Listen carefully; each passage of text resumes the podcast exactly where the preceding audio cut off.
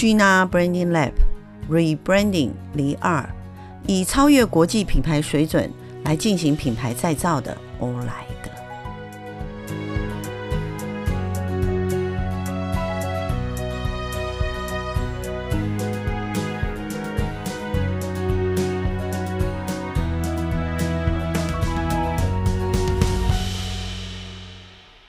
大家好，我是 Gina，欢迎收听 Gina Branding Lab 的 Podcast。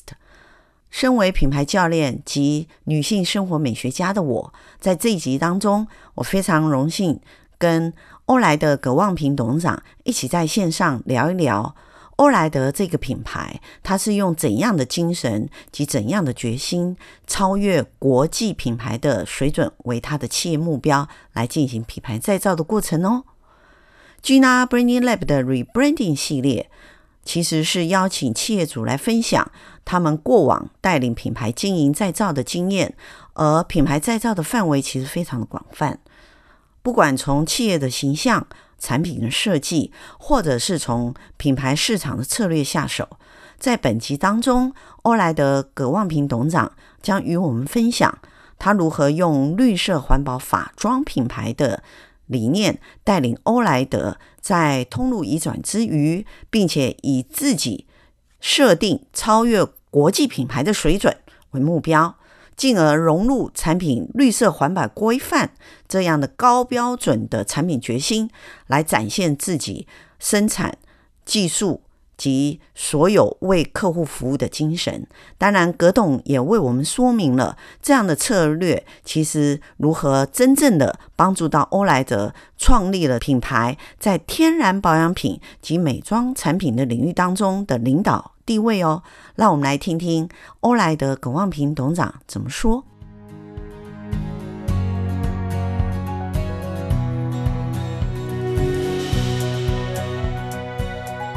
所以您走向呃所谓零售通路，一方面也是因为客户。那当然，我相信以 CEO 经营事业来讲，应该也有你的眼光了。嗯，好，你你你要往你的目标走，所以有你的眼光去看待这个市场。那中间的冲击吧，因为你从沙龙走向零售市场，我相信就是有一些客人，就原本沙龙客人有没有一些比较。负面的看法，一定会的。对，那你怎么样面对所谓的负面的冲击？这是其实我们走的非常的正面，非常的积极，嗯、所以我们跟他沟通以后呢，他们只会半信半疑啦，他看结果嘛。嗯、对，所以我们百货专柜开了以后呢，我们过去这几年我们的，因为我们占有率比较高，在台湾的专业市场，嗯、所以呢，就是成长比较缓一点，大概五到七个 percent 的成熟市场都是这样。对，可是呢，我们。呃，就是跨通路发展做专柜，呃，以后呢，我们现在是二十到三十 percent 在成长。呃，我们今年上半年成长三十五个 percent，是对，哦、就是更加速了，比去年更加速。我想电子业好羡慕，想要转行做你这一行了哈。所以说，其实你会觉得冲击是短时间的啦。哈，对，它更帮助，因为因为其实。不管怎么样，因为太多的品牌了，太多的国际或国内品牌太多了。其实整个 marketing marketing 学来讲，因为太多品牌瓜分了，才很少。但是他消费者知道，让更多人知道这些以后，其实愿意接受这些人更多，所以其实饼变大了。对，那大家加速，就本来我不喜欢用就是比较绿色的产品，因为它可能以前呐、啊、印象好像效果没有那么好，现在技术都大突破了。呃，但是我要讲了哈，以前。如果说你觉得那个化学品很好用的话，呢感觉是一百分。那你用美容品，大概觉得五十分。用天然的美天然的保养品，就觉得那个效果好慢哦，对不对？我从来不晓得有天然的保养品。有 啦有啦，所以我们自己用那个木那个那个比较天然的。OK，比较天然的。用木瓜片，还不是那个小小黄瓜片贴那个，我们才觉得叫天然。OK，所以说你用稍微就是说好一点成分的话，就速度会慢一点。OK，可是现在技术都一直突破了，对，不管是萃取技术啊，或是导引技术都一直突破，所以。现在啊，如果说你用一个过去化学品一百分，你用一个很好的就比较天然成分很高的保养品去做的话，不会像以前五十分的，大概可以到九十几分。那呃，您刚刚也有提到，就是说，因为消费者的呃接受度啦，哈，就是说我们在生活上有比较有强烈的主导权。现在的消费者都自己对自己有比较决定大的选择权，嗯、大家都会比较偏向说，如果可以选择绿色有机，嗯。吃也是嘛，嗯、哦，用也是，洗头发也是，是。可是我们也发现说，全球的美妆美发哦，嗯、其实也都走向这里。嗯、那一个企业经营来讲的话，CEO 其实真的很辛苦，除了想说被 kick 到位，好，很多市场上的敌人也。你先走，对不对？哈，然后大的竞争者其实他要转身走，虽然他慢了一点，可是他走的那个力道也很可怕。嗯、董事长怎么面对全球美妆美发的业者？其实也都逐步走向绿色环保，尤其是有一些大的品牌，它本来就号称它是环保。嗯，好，你对于这样的趋势看法，你觉得对 Allright 来讲，它这样子的是挑战还是机会呢？二零零六年的时候，我就对自己的部门。讲出这样一样的问题，真的。呃，二零零六我们决定做绿色的时候，预测我说全部的品牌都会变绿，早变绿或晚变绿，因为它是一个机会，一个跳跃成长的机会。对，所以你等着看。好了，你看现在大家都知道了嘛，哈，二零一八了，对，大家都知道了，这个是很明显的，就是都会去做。好，事实上呢，我们公司是从小现在到中。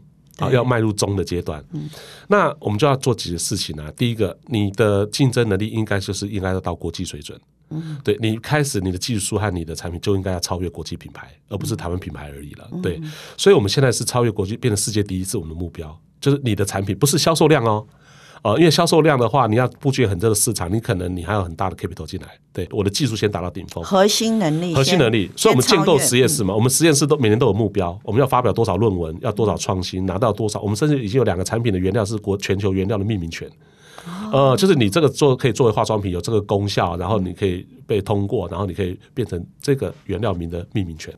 那这些建构完成了以后呢？呃，接下来还要再加速，所以我们会扩大跟学校合作。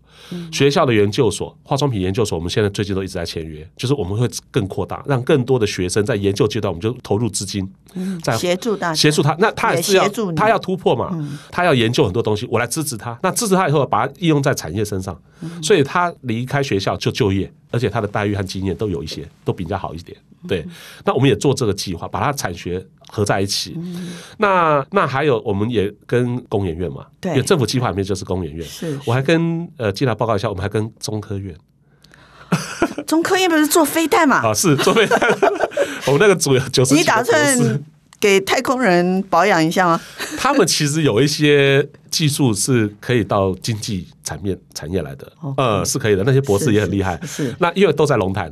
哦，对，其实也是邻居了啦。所以您的眼光当初选龙潭，其实真的是哈，呃，其实真的就是，其实是有你的战略目标。哦，没有，就是便宜但是乡下台北我们买不起。没有，真的现在验证还是有一些战略地位了哈。那是我那时候是海拔。高了，三百多它的地价便宜，我可以盖个绿色工厂，我要盖个绿色工厂，所以我没有办法在那个污染很严重的地方。我们那里真的蛮好的，是对。但是我讲绿色企业哦，他就我举个例子好了，有呃，今天到我们公司看到那个有机素食餐厅嘛，还有就是那个厕所那个脚踩的系统，对对对，那个机械系统的脚踩水，那很多老板就跟我开玩笑啊，你告我先啊呢？哦，我说不是省钱而已，省钱你是跟我开玩笑，我知道。然后呢，省水多少？六十五 percent，省电不需要电，机械式。然后还有什么呢？我说还有最重要、最重要的就是我设计这个东西的核心，谁在用这些东西？每天在用这些东西是我的员工，或是来参访我的客户。对，他会不会很有感觉？有，你看基娜你就记得了，对不对？那就代表我们公司的核心价值。这个员工用完这个东西回到位置上，设计和做的产品就跟你的员工做的不一样。嗯，所以日积月累下来，我们公司才有那么优秀的同仁，那么多优秀的产品，那么多创新，从生活的每一个点点滴滴里面。他们就感受到这个事情，这个事情可以创新，这个事情可以做得更好。而且，你一个绿色的品牌里面，善良的员工一定比别人多。我告诉你哈，第二名你要考虑还不一定进得来哦。我们公司很多都是第一名进来的，学校第一名进来的。为什么？他是为了你共同的理想跟愿景，他想要做这样子的未来很有潜力的的一个企业。所以就可以看到，就是说，呃，这跟董事长你的。啊，我还是讲你个人理念所形成的一些管理文化，然后影响到员工的行为能力嘛。因为然后那影响员工的行为能力，其实不是每天像当阿兵哥一样，我们大家立正站好唱早操。好，你是用小细节，上班的时间的小细节，对，慢慢去影响他，让他觉得说，哎，做这件事情是是有意思的，是。然后要去你那边的，我现在优秀的人才，他跟你早期创业一样，因为想要改变一些事情，是好，所以这就会变成你个人的理念影响到你的企业文化。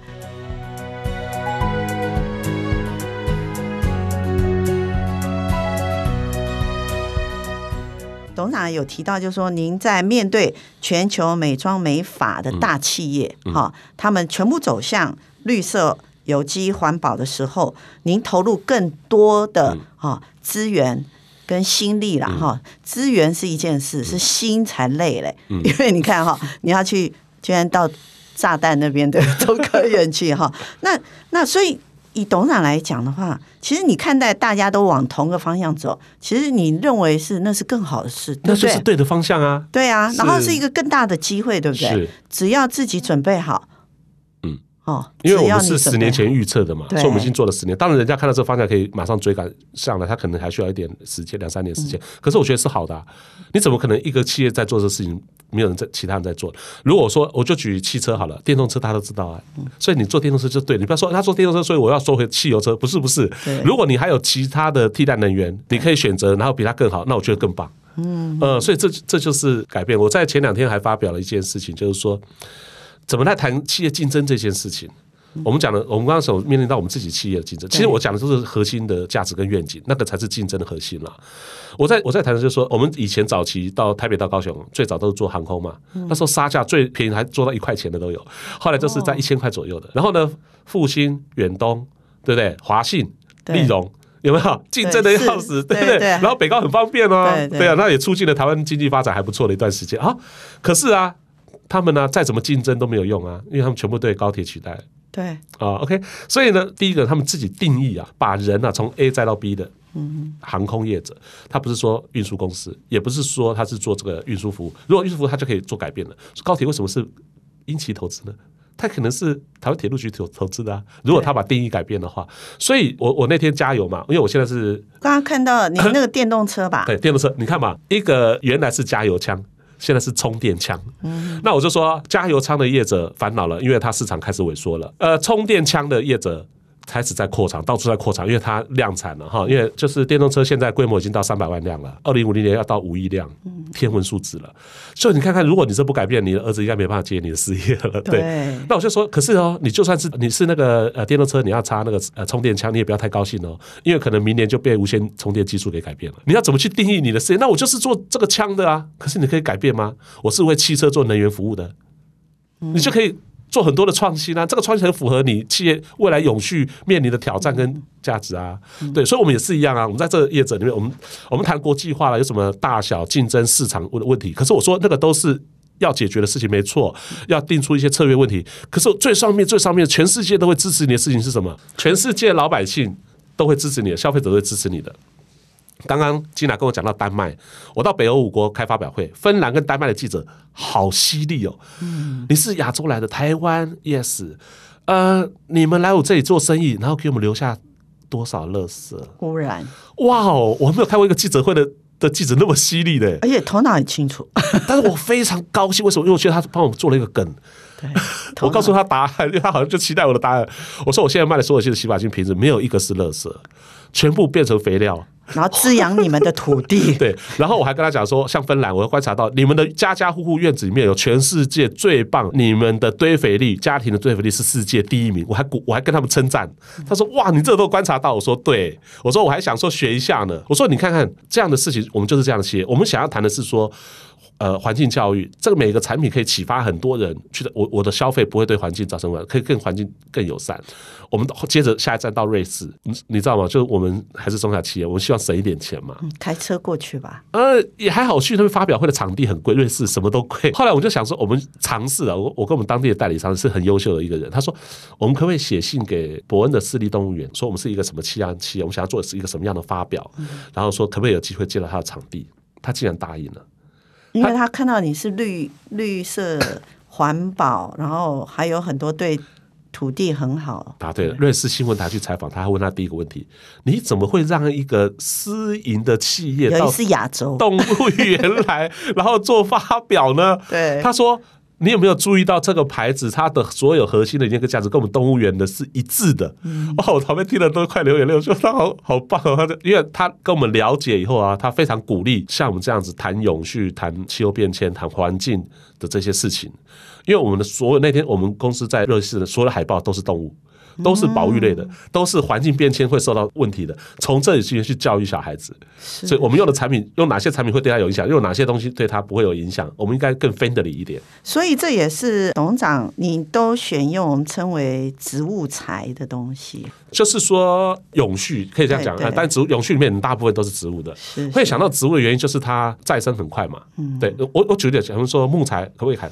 其实树木是可以砍的，可是它不能减少，它应该还要再增加一些。人类全死了，动物全死也不行，它的二氧化碳也不，所以它是一个平衡，我们是失衡的。我们应该是共存共荣，不是你死我活。那我们应该是说，透过我们现在已经知道的数据，我们应该去做一些调试。我还是朝正面的想法啦。虽然我们知道很多的数据对人类威胁很大，可是我们想说，抱着哭没有什么意义，不会改变什么。我们不积极乐观一点，去看看有没有机会改变。就还是回答您的初衷，由自己开始做改变，对，进而影响小众，再来大众，就形成文化。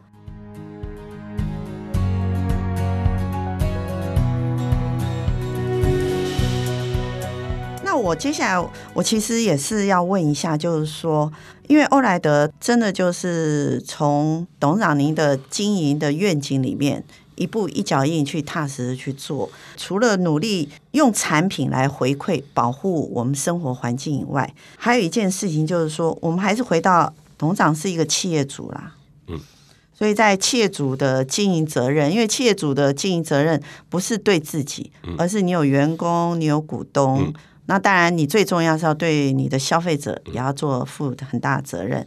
那么我们在全球国际化的经营，因为 Olight 已经是一个国际品牌了，你全球进到多少个国家？四十，四十哈。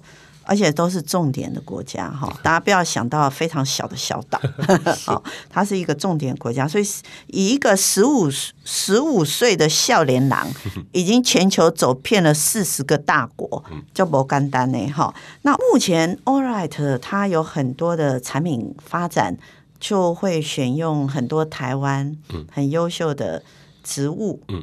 那未来在全球化的发展之下，董事长。会不会想要去做在地化的一些在地的原料啊，或者是在地特殊性的产品连接？其实一定会的。呃，目前来讲，因为我们是从台湾出发嘛，嗯、那亚洲这边以台湾为核心是供应量最大的，所以你的工厂跟原料一定是在地化是最好的。是。那我们欧洲现在一直在部件啊，所以下一个如果我们要离开台湾的话，很有可能欧洲就是一个很好的点。那你要把供应链缩短。然后用当地有特特色的东西来制来来做东西，那那这种概念其实是会实现的。嗯，对，在您的产品端一定会实现，一定会实现。就是，但是要看我的市场跟消费者在哪里，我要把那个距离缩短。嗯，对，那这个事情是可以做的。但是如果说我们现在是每个国家很分散嘛，那如果说我们都分散制造，其实碳碳排放是最高的，它并不会节省碳排放。我们公司是有计算产品碳排放，每年。嗯，我们甚至还有碳中和的产品，对，我们有做了非常多的实验，我们收集很多数据。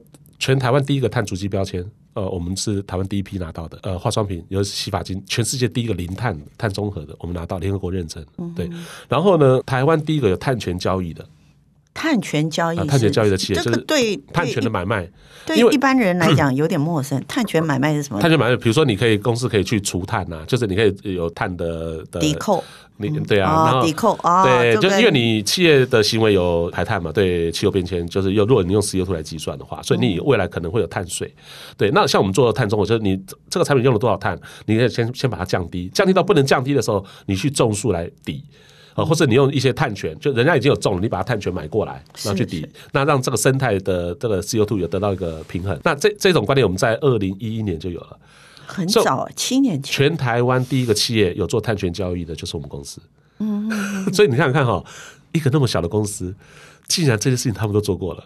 呃，直到现在，我们每年还做碳足迹哦，因为你会去想嘛，你这样的改变跟制造，它的影响是什么？对对，那我们要如何去控制这些东西？对，所以它必须要有这些数据。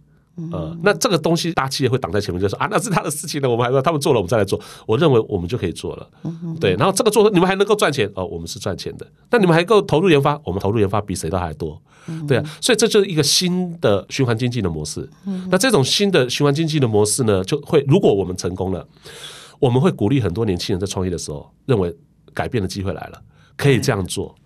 呃，那这样做的话，你既然能够活着，还能够受到受到大家的支持，所以说做好比做大是我们最重要的宗旨。真的，所以董事长这十五年来一直都把你的理理念放在你所有经营会接触到的点，不管它是供应链，不管它是客户，或者是说，就算您是对年轻的学子，我相信您都一直都是在传递这样的理念哈。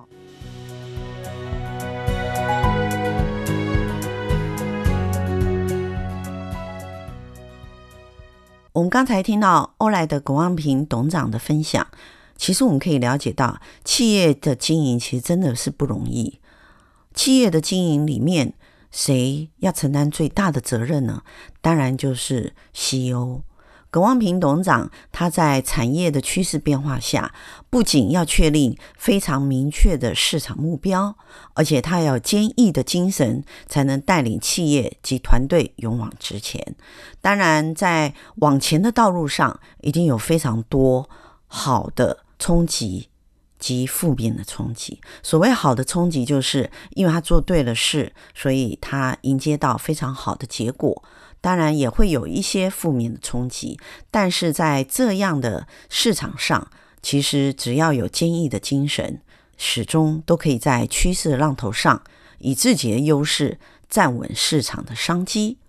欧莱德其实不单单以超越国际品牌的标准来鞭策自己的企业步伐，更讲究以投入研发技术。来达到世界第一这样的定位来要求自己，而葛望平董事长他自己想要改变世界的理念，更是由内而外的影响了企业自己本身的员工及外部的客户。当然，在大家都想要创新的共同理念之下，欧莱德就迎向了世界挑战的。一个市场的领导地位，当然葛董也有非常深的企业使命感，这也是因为葛董他用自己的人生理念来带领影响整个产业。今天我们非常谢谢欧莱德葛望平董事长在 Gina Brinning Lab 当中大方的分享，无私的畅谈。当然我们。一直都看着欧莱德持续的不断的创新，而且在绿色环保当中不断的运用非常高标准的精神来创造它更好的商机。谢谢葛董，我们下次再见喽。